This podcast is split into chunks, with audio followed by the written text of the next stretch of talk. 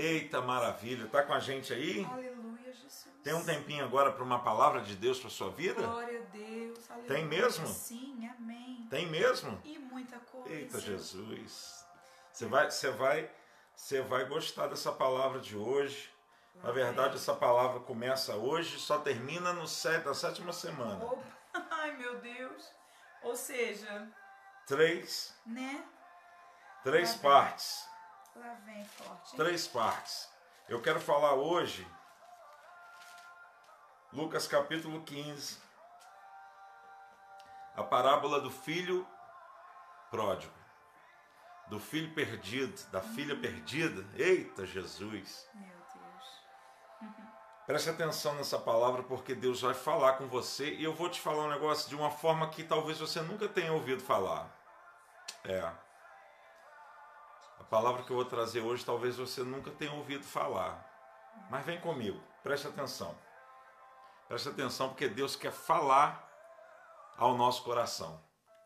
Eu creio. Você quer receber? Está pronto para receber aí? Tem espaço para receber aí? Ah, Jesus, Ele é maravilhoso, não é verdade? Jesus é lindo, não é verdade? Glória a Deus. Sim ou não? Sim. Então vem comigo aqui. Preste atenção. Jesus continuou. Um homem, ou um certo homem, tinha dois filhos. E o mais moço deles disse ao pai: Pai, dá-me a parte da fazenda que me pertence. E ele repartiu por eles a fazenda. E poucos dias depois, o filho mais novo, ajuntando tudo, partiu para uma terra longínqua e ali desperdiçou a sua fazenda, vivendo dissolutamente. E havendo ele gastado tudo, houve naquela terra uma grande fome, e começou a padecer necessidades. E foi chegou-se a um dos cidadãos daquela terra, o qual o mandou para os seus campos a apacentar porcos. Desejava encher o seu estômago com as bolotas que os porcos comiam, e ninguém lhe dava nada. E tornando em si, di- disse: Quantos trabalhadores do meu pai têm abundância de pão, e eu aqui pereço de fome. Levantar-me-ei e irei ter com meu pai, dir-lhe-ei: Pai, pequei contra o céu e perante a ti. Não sou digno de ser chamado teu filho, faze-me como um dos teus trabalhadores, servos. E levantando-se foi para o seu pai. E quando está, ainda estava longe, viu o seu pai e se moveu de íntima compaixão. E correndo, lançou-lhe ao pescoço e o beijou.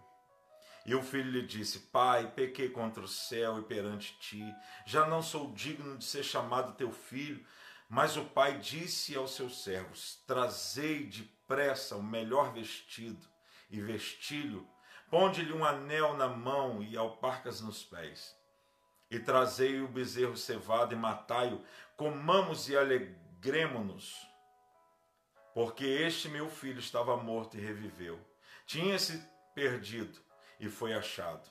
E começaram a alegrar-se. E o seu irmão mais velho estava no campo. E quando veio e chegou perto da casa, ouviu a música e as danças, e chamando um dos servos, perguntou-lhe o que era aquilo. E ele lhe disse: Veio teu irmão, o teu pai matou o bezerro cevado, porque o recebeu são e salvo. Mas ele se indignou e não queria entrar. E saindo o pai estava com ele. Mas respondendo ele, disse ao pai: Eis que te sirvo há anos, há tantos anos, sem nenhum, sem nunca transgredir o teu mandamento, e nunca me deste um cabrito para alegrar-me com os meus amigos. Vindo, porém, este teu filho, que desperdiçou a tua fazenda com as meretrizes, mataste-lhe o bezerro cevado. E ele lhe disse: Filho, tu sempre estás comigo, e todas as minhas coisas são tuas. Mas, este, mas era justo alegrar-nos e folgar-nos, porque este teu irmão estava morto e reviveu, e tinha se perdido e achou-se. Vem comigo para uma palavra que talvez seja marcante na sua vida, marcante para você, para mim, para todos nós. Quando eu olho essa trilogia da redenção, o capítulo 15 de Lucas, eu fico é, muito maravilhado, porque aqui está os três contos de Jesus sobre achar o que estava perdido. Achar o que estava perdido.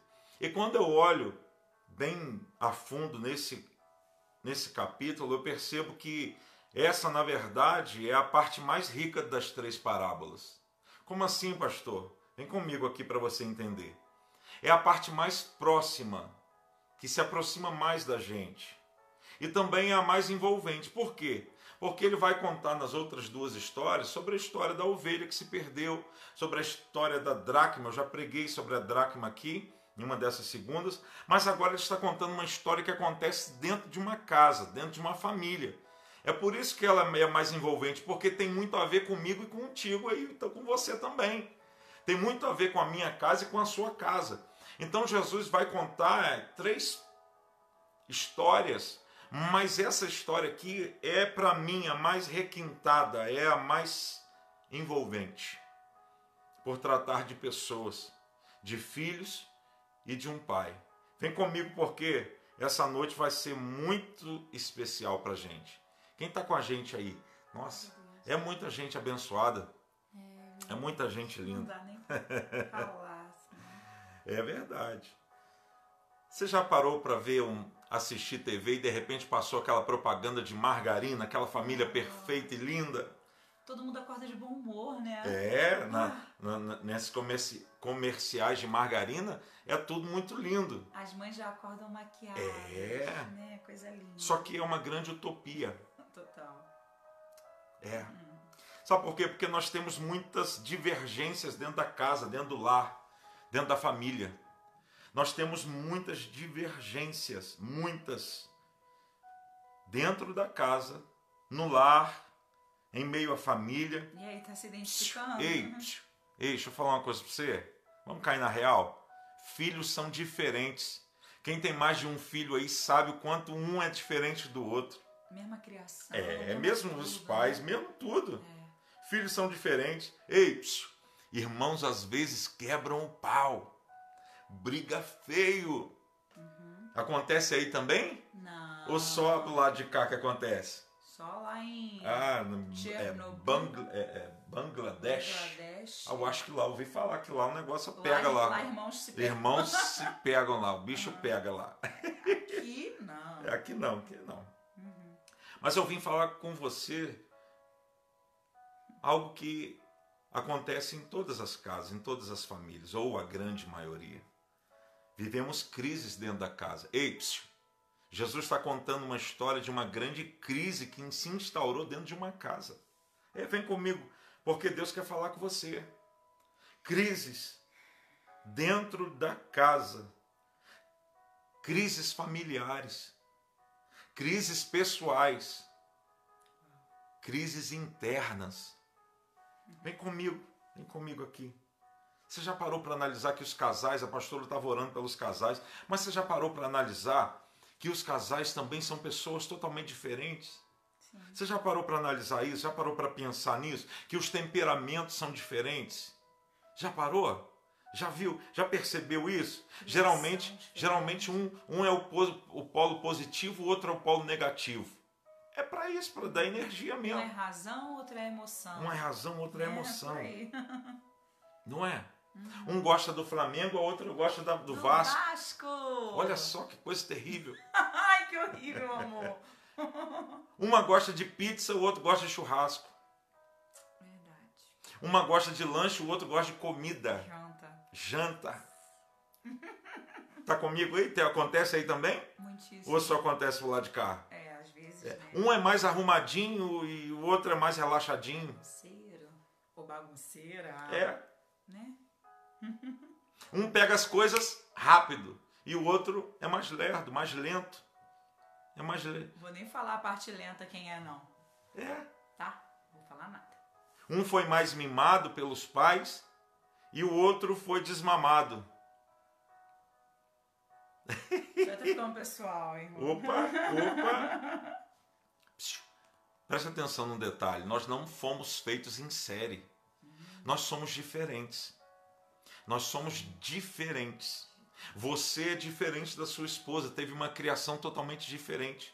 Sua esposa é diferente de você e teve uma criação totalmente diferente, totalmente diferente. Nós somos diferentes. Seus filhos que tiveram a mesma criação já são diferentes. Imagina. Mas vem comigo, sabe por quê? Sabe qual é o meu desafio, o seu desafio, o nosso desafio? Sabe qual é o nosso desafio? Nosso desafio é esse: suportar a diferença do outro. Uh. Suportar a diferença do outro.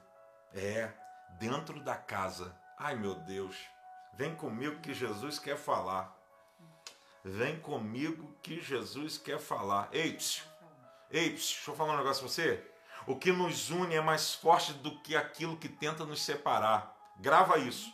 O que nos une é mais forte do que aquilo que tenta nos separar. Aleluia. Pegou essa frase aí? Pegou? Segura ela aí. Eu quero dividir essa mensagem hoje em três partes.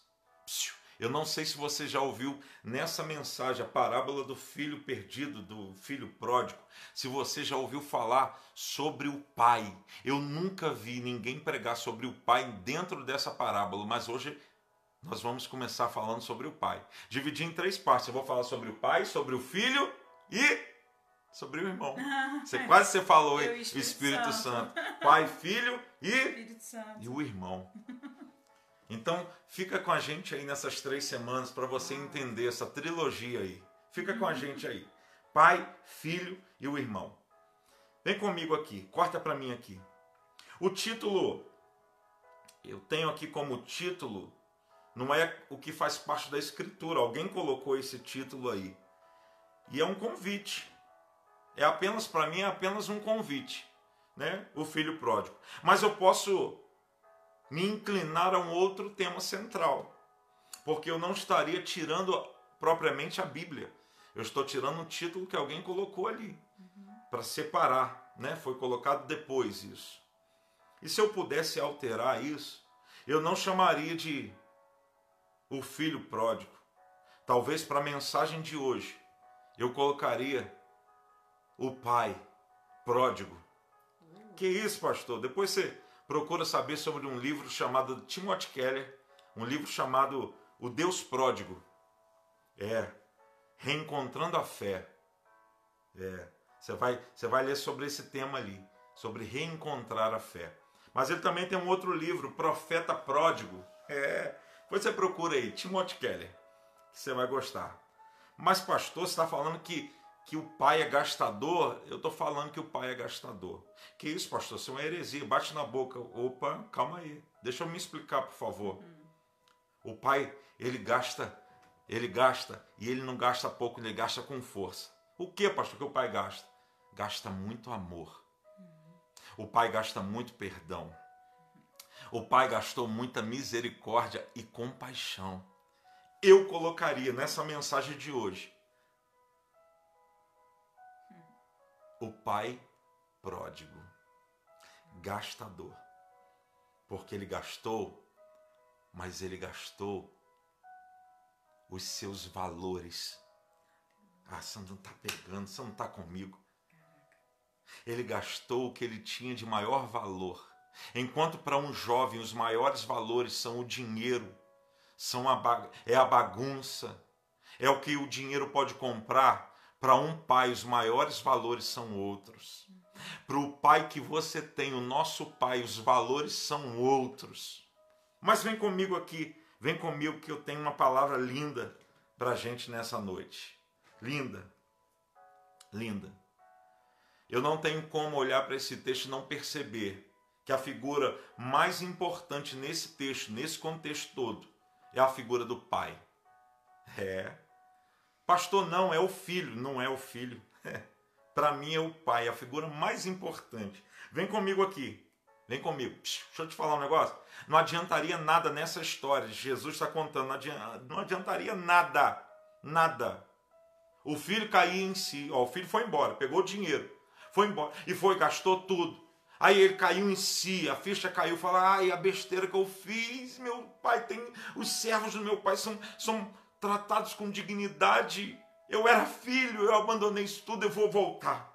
eu vou me arrepender, eu vou voltar, vou pedir perdão ao meu pai para ele me aceitar de volta. Não adiantaria nada esse garoto voltar todo arrependido se o pai não tivesse de braços abertos para receber ele.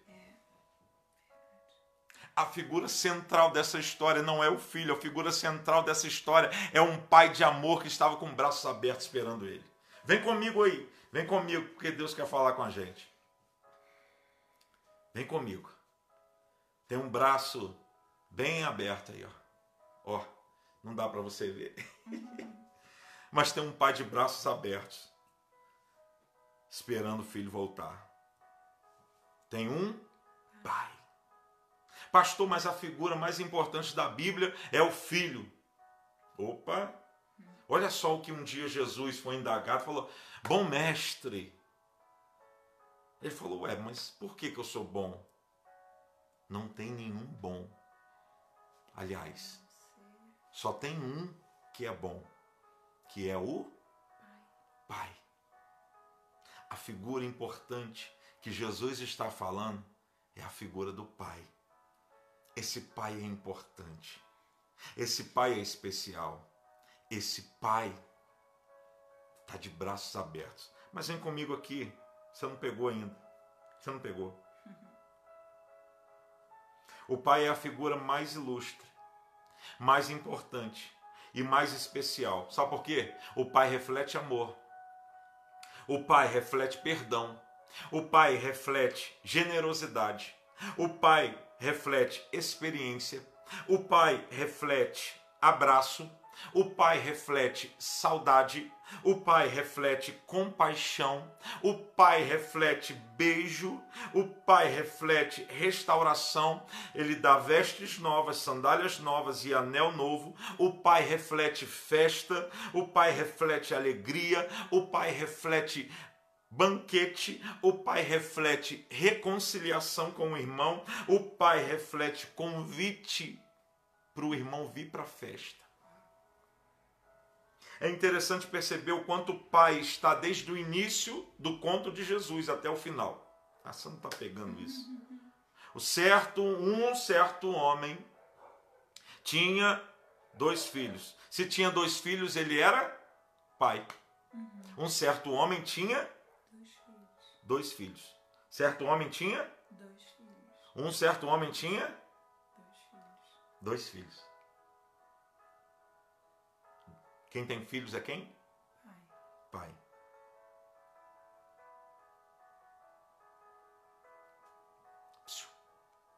Vou falar um negócio para você? Posso falar?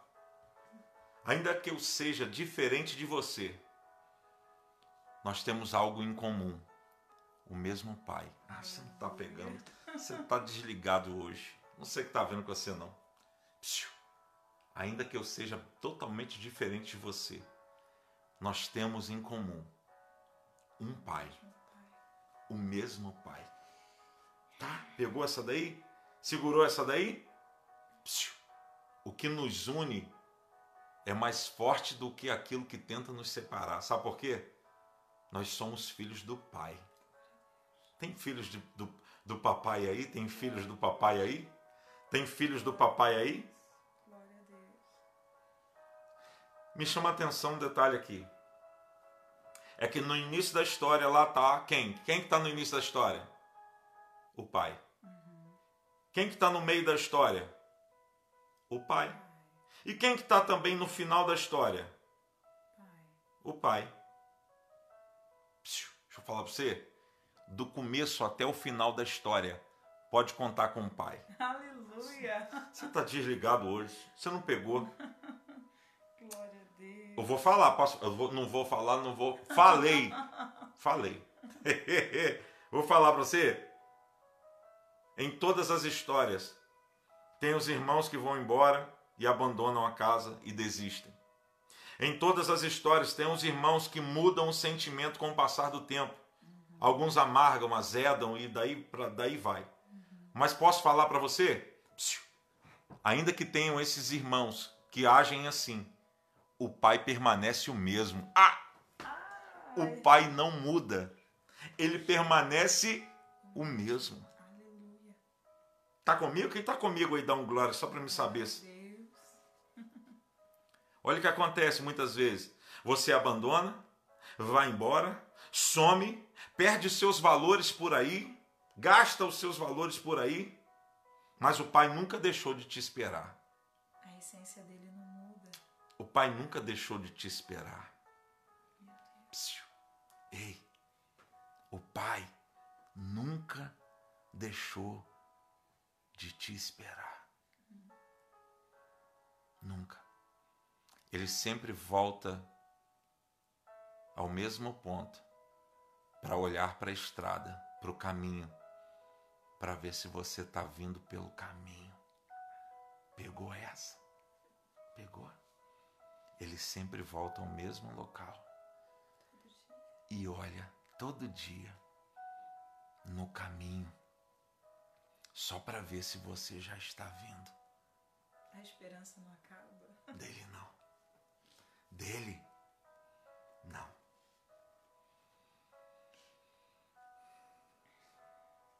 Você abandona, vai embora, some como eu fiz um dia. Perde seus valores por aí, mas o pai nunca deixou de esperar. Nunca.